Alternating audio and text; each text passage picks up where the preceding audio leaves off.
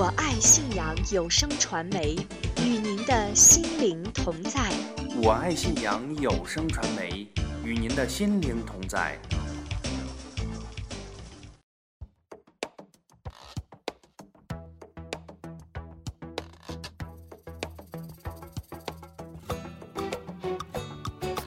发现美，传播美，爱生活，爱真理，我爱信仰。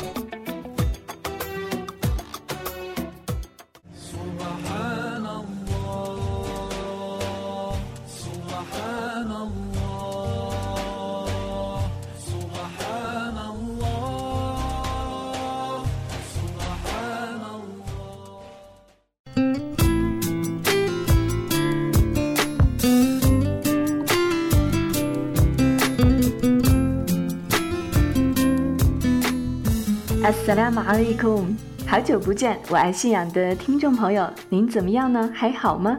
生活、工作、学习、家庭，我们每天都在不停地忙碌着，时间也在飞速的运转和流逝。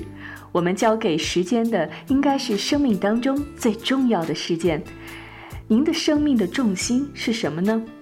可能会有千万个不同的回答。法蒂玛也常常在思索，我们溜走的时间是否真正的赋予了生命的意义？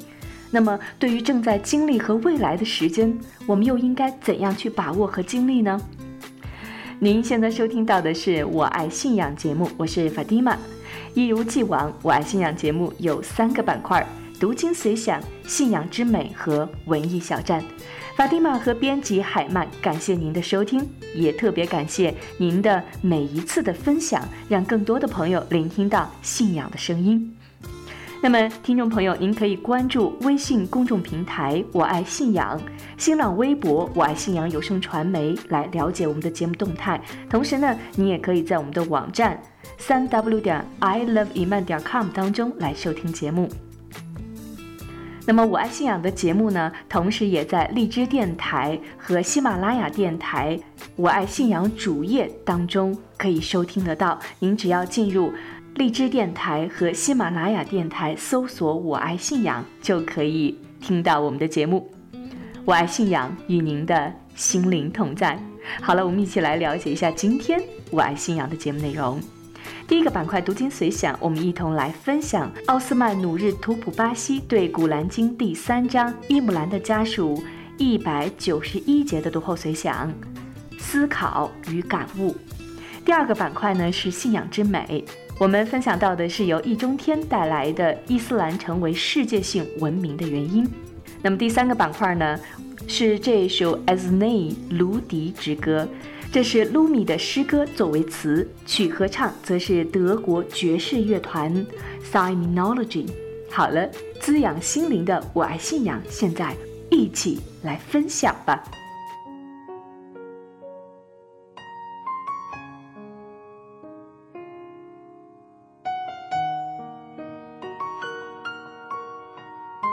今天的读经随想呢，法蒂玛一同来跟您分享来自于土耳其奥斯曼努日图普巴西对于《古兰经》第三章伊姆兰的家属第一百九十一节的读后随想、思考与感悟。我们先来聆听这段经文的内容。他们站着、坐着、躺着，纪念真主，并思维天地的创造。他们说：“我们的主啊！”你没有徒劳地创造这个世界，我们赞颂你超绝万物，求你保护我们免受火狱的刑罚。古兰经第三章伊姆兰的家属一百九十一节。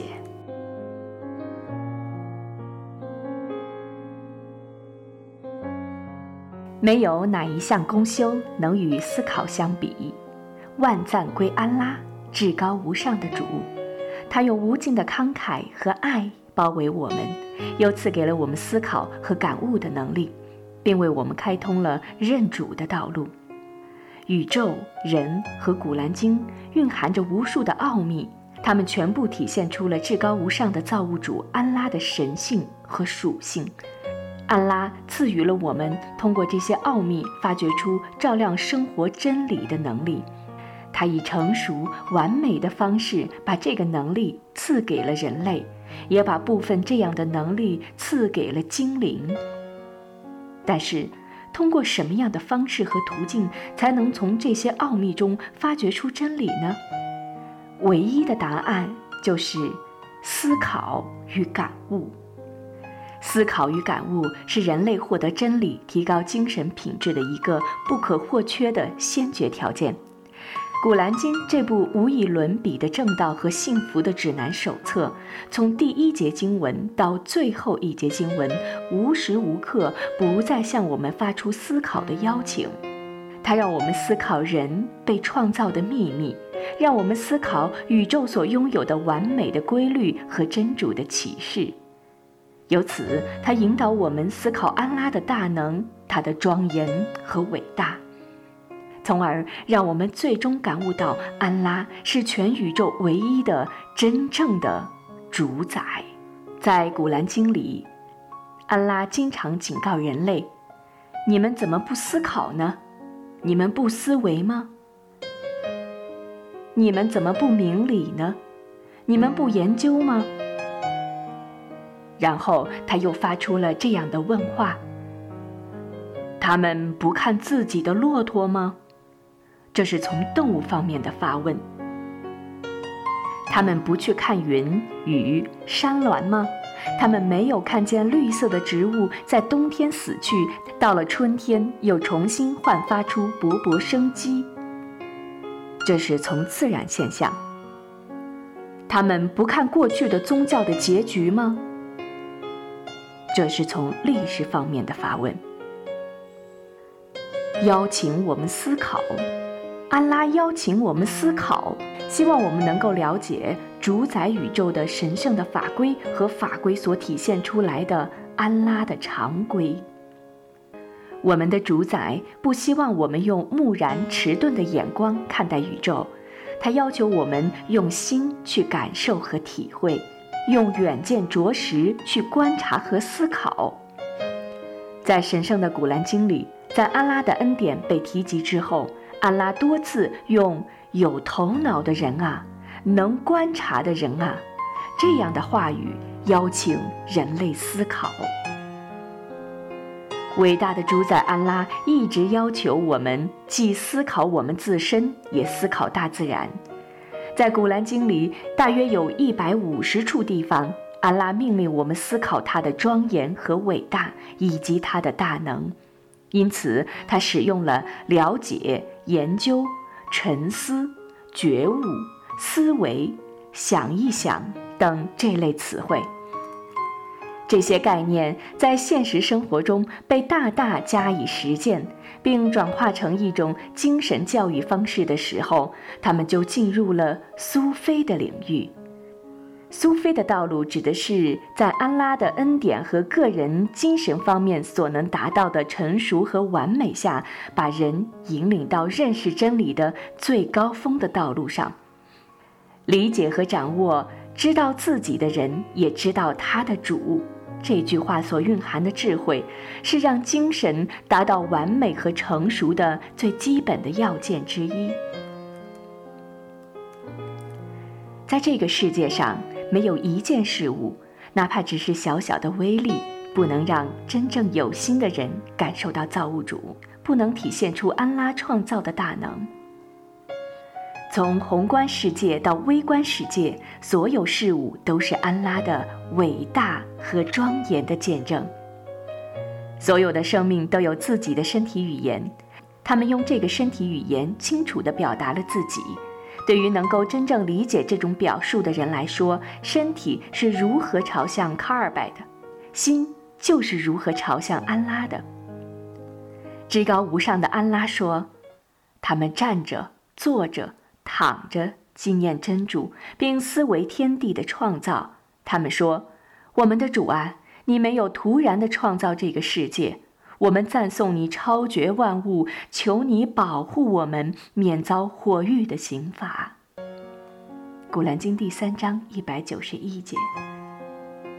能够深入认真的思考宇宙中显现出来的造物主的大能和庄严高贵的人，他们首先看到的是自己的渺小，然后他们达到了这样的一种境界：在完全顺服的情况下，在他们的每一次呼吸中，他们纪念安拉。这个时候，敬畏的光芒充满了他的心房，而思考随着敬畏的不断加深，也逐渐进入到了最佳的状态。在安拉看来，人的价值不在于他的身体、外表和世俗的财富，而在于他的心灵的成熟程度、思维的深度、品德以及精神的能力。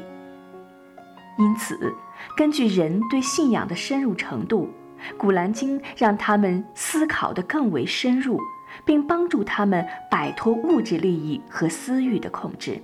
从而使他们在精神上达到他们所能创造的奇迹的最高峰。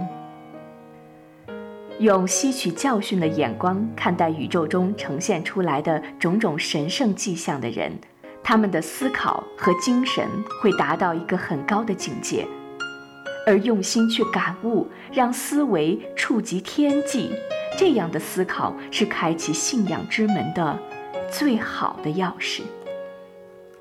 不能建造起心灵大厦的人，他们是私欲的奴隶，在不体面、不光彩的状态下，他们浪费自己的生命。思考是一项天赋的能力，但在对短暂的世俗之物的爱的漩涡中，他被弄得疲惫不堪、消耗殆尽。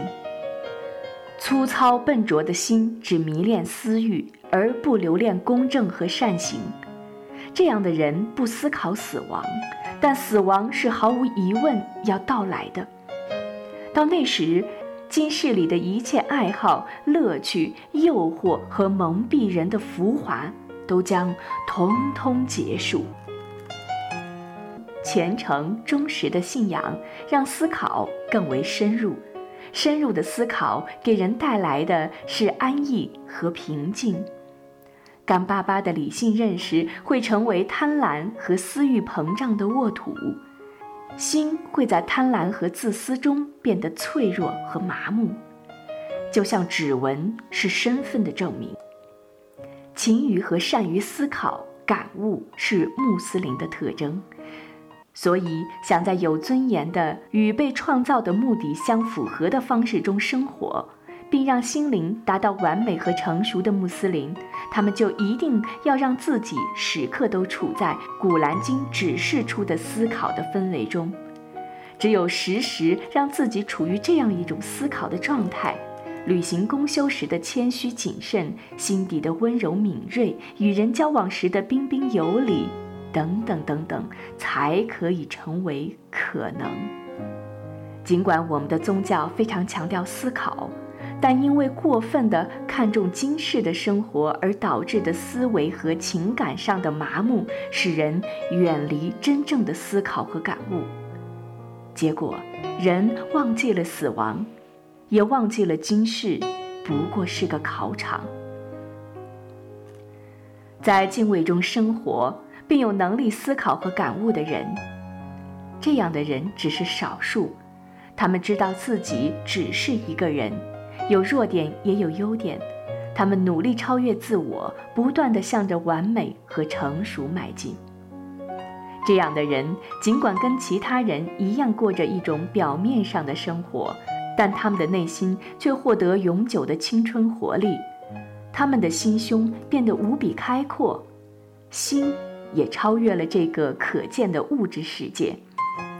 向着高高的思想的天空飞去，完美成熟的信仰就是这种状态下安拉的恩典。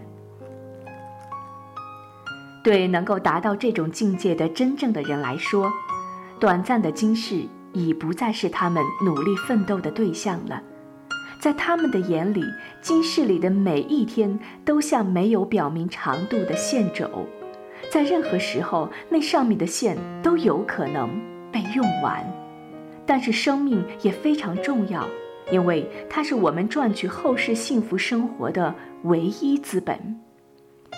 明白这个道理的人很清楚，如果没有按照《古兰经》说的，按照天命而遵循正路，人生的结局将是痛苦的、后悔不迭的。因为人很容易做让自己后悔的事情，所以我们应该时时刻刻把安拉给我们的警告放在眼前，永远也不要忽视它。在死亡降临之前，你们当分舍我赐予你们的，否则将来人人说：“我的主啊，你为何不让我延迟到一个临近的定期，以便我有所施舍而成为善人呢？”但受限一到，真主绝不让任何人延迟，真主是撤知你们的行为的。古兰经第六十三章十到十一节。简单的说，《古兰经》启示人们通过思考和感悟来了解造物主的庄严和伟大，通过思考和感悟来了解宇宙的秩序和奥秘，通过思考和感悟认清今世里物质享受的真正意义，通过思考和感悟来了解人们应该亲身的、谦逊的在大地上行走，做一个有资格在后世进入。乐园的好仆人。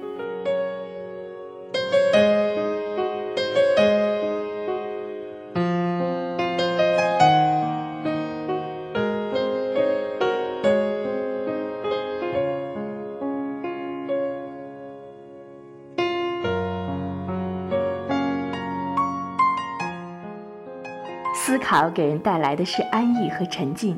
今天之所以浮躁蔓延，是因为我们没有找到可以沉静的理由。如果今天我们邀请您思考，如果安拉抑郁，您是安拉，或许下一刻您就会感悟到不同的变化。听众朋友，您现在收听到的是《我爱信仰》节目，法蒂玛刚才跟您分享的是第一个板块——读经随想、思考与感悟。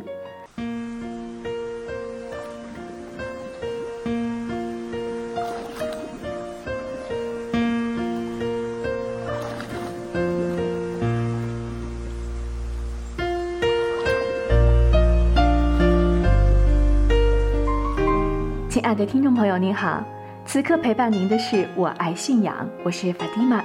本期节目编辑海曼和法蒂玛，感谢您的守候聆听。现在让我们一起来分享信仰之美。在今天的第二个板块“信仰之美”当中呢，我们一同来分享易中天为我们带来的伊斯兰成为世界性文明的原因。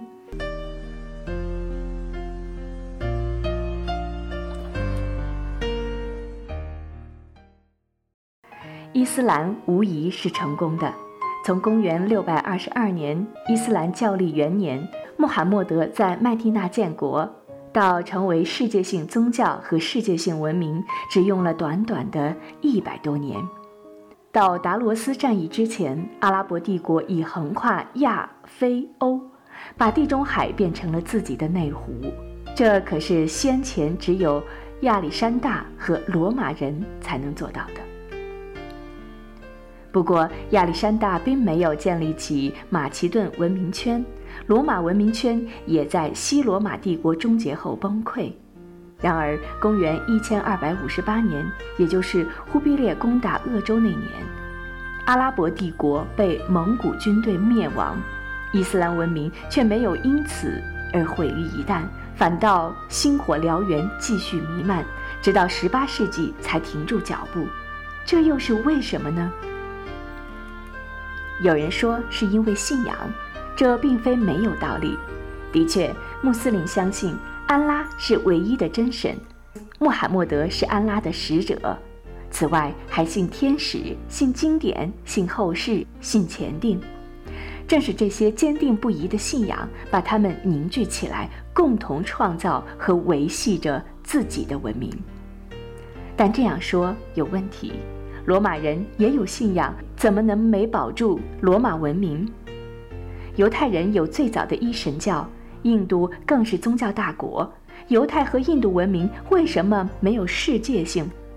我们不妨来看一看。印度的问题最容易回答，他们从来就没有过统一而持久的宗教和信仰。孔雀王朝信佛。吉多王朝信婆罗门，突厥的德里苏丹王朝、蒙古人的莫卧儿王朝则都信仰伊斯兰教。现代印度更是婆罗门、伊斯兰、佛教、耆那教和锡克教多元并存，就像一杯鸡尾酒。如此多元多变多种族，保住自己就不容易，哪里还能走向世界？于是，就连是否存在统一而连续的印度文明，都至今没有定论。罗马的问题也不难回答：文明诞生于宗教之前。当基督教取得合法地位时，罗马人已经有了八百年的国家史和文明史，离西罗马帝国灭亡则只有一百多年，二者岂能共存亡？相反，伊斯兰却是先立教后建国，有宗教才有文明，所以罗马文明终于陨落，伊斯兰文明却长盛不衰。更重要的是，与文明一起诞生的伊斯兰，既是关于天元的、来世的、末日的宗教，也是关于人间的、现世的、当下的伦理。这正是他们的独到和过人之处。是的。犹太先知获得了神的启示，释迦牟尼悟到了正等正觉，柏拉图知道了绝对理念，基督耶稣救赎了人类原罪，孔夫子则安排了我们的日常生活。但这些伟大的智者，要么在此岸，要么在彼岸，自由往返于天上人间的，唯有穆罕默德。事实上，穆罕默德创造穆斯林共同建立的，不仅是宗教意识和信仰体系，更是社会制度、生活方式、文化形态、历史传统，甚至时代特性。古兰经和圣训不但昭示着过去和未来，而且直接指导着人们的衣食住行、言行举止、生活方式。这样的覆盖面和影响力，是只有中国的儒家思想才能做得了的。但儒学不是宗教，也不跟华夏文明同时产生。文明与宗教同格起源，同步诞生，同位发展。宗教信仰与文化精神、终极关怀与世俗社会融为一体，这是世界上的唯一。但犹太文明不也与此相似吗？没错，犹太教的建立。虽非建国之初，却在复国之时及巴比伦之囚之后，因此犹太人的文明也可以说跟宗教相同步，他们的宗教信仰和世俗生活也融为一体。可惜犹太教有一个问题，就是讲特选。所谓特选，即认为只有自己才是上帝的选民，是上帝特别挑选出来的优等生。这个观念是在特殊历史背景下产生的，不能不讲。而且正因为讲特选，失去祖国、散居世界各地的犹太人，才能维系自己的文化，凝聚成同一个民族。但这样一来，犹太文明要想具有世界性，就十分困难了。可谓成也萧何，败也萧何。伊斯兰则不同。既讲特慈，也讲普慈。所谓特慈，就是安拉对穆斯林特别慈爱；所谓普慈，则是安拉对所有人都很慈爱。这就既有亲疏远近，又能一视同仁，结果便走向了世界。在这里，我们看到了一种精神。其实，伊斯兰文明的世界性品格正在伊斯兰精神。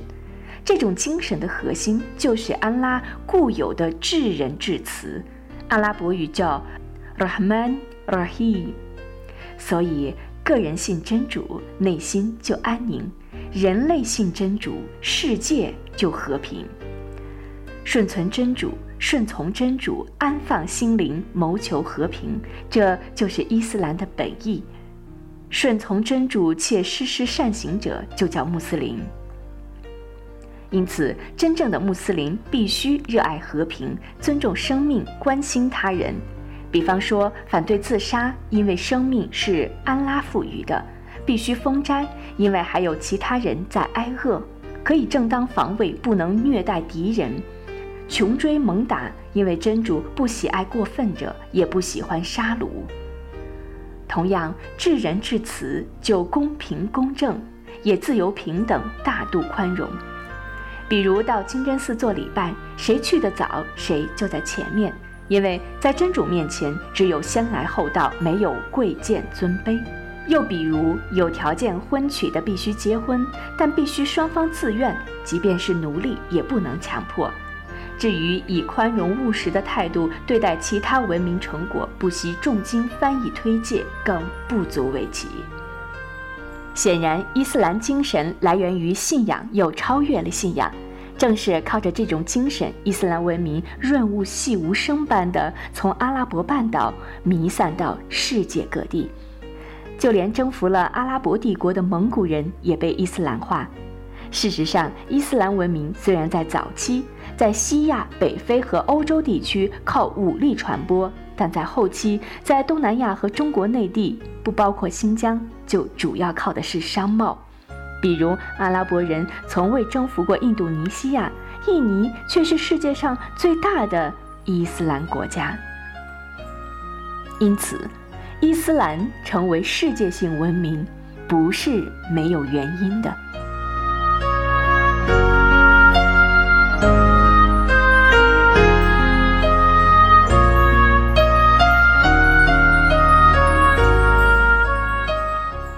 听众朋友，您刚才收听到的是《我爱信仰》第二个板块“信仰之美”。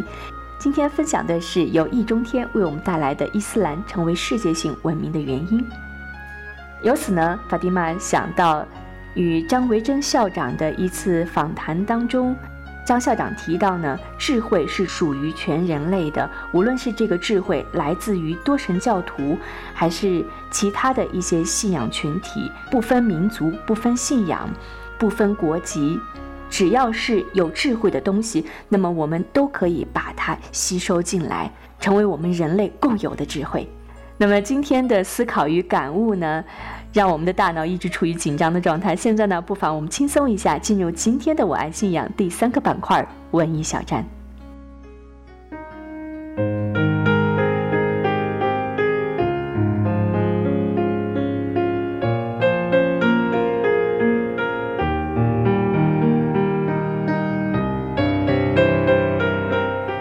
爱的听众朋友，您好！今天的我爱信仰文艺小站呢，我们一同来了解并分享来自于鲁米的与他的《卢迪之歌》。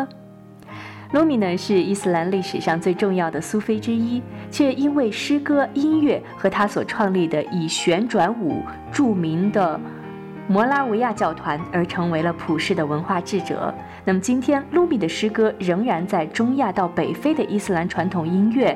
中被反复的吟唱，可是随着卢米越来越被赋予心灵导师的角色，也有很多现代歌者脱离伊斯兰背景，对他的诗歌进行了再创作。今天的这一首《As Ne 卢迪之歌》是卢米的诗歌作为词，曲和唱则是德国的爵士乐团 Simonology。二零零九年由 ECM 出版了同名的唱片。Simonology 的主唱呢是 Sami Weather，他是乐队灵魂，生于1976年，有伊朗和德国的混血血统。他的歌受波斯诗歌和音乐影响不小，在 ECM 厂牌出版的人声作品当中也算是别具一格。《卢迪之歌》呢是 Lumi 的名篇，这是乐器之歌，也是 Lumi 哲学的诗性呈现。卢注写的由梁永安翻译的《在春天走进果园》的第四十一页这样写道：“卢米有一整套以卢迪为喻的语言理论，我们的所有言说，正如卢迪所走出来的每个音符，都蕴含着对芦苇塘的思念。要不是我们是虚无的、中空的，要不是我们被分割于根源之外，语言和音乐。”俱不可能存在。所有的语言都寄托着思乡之念。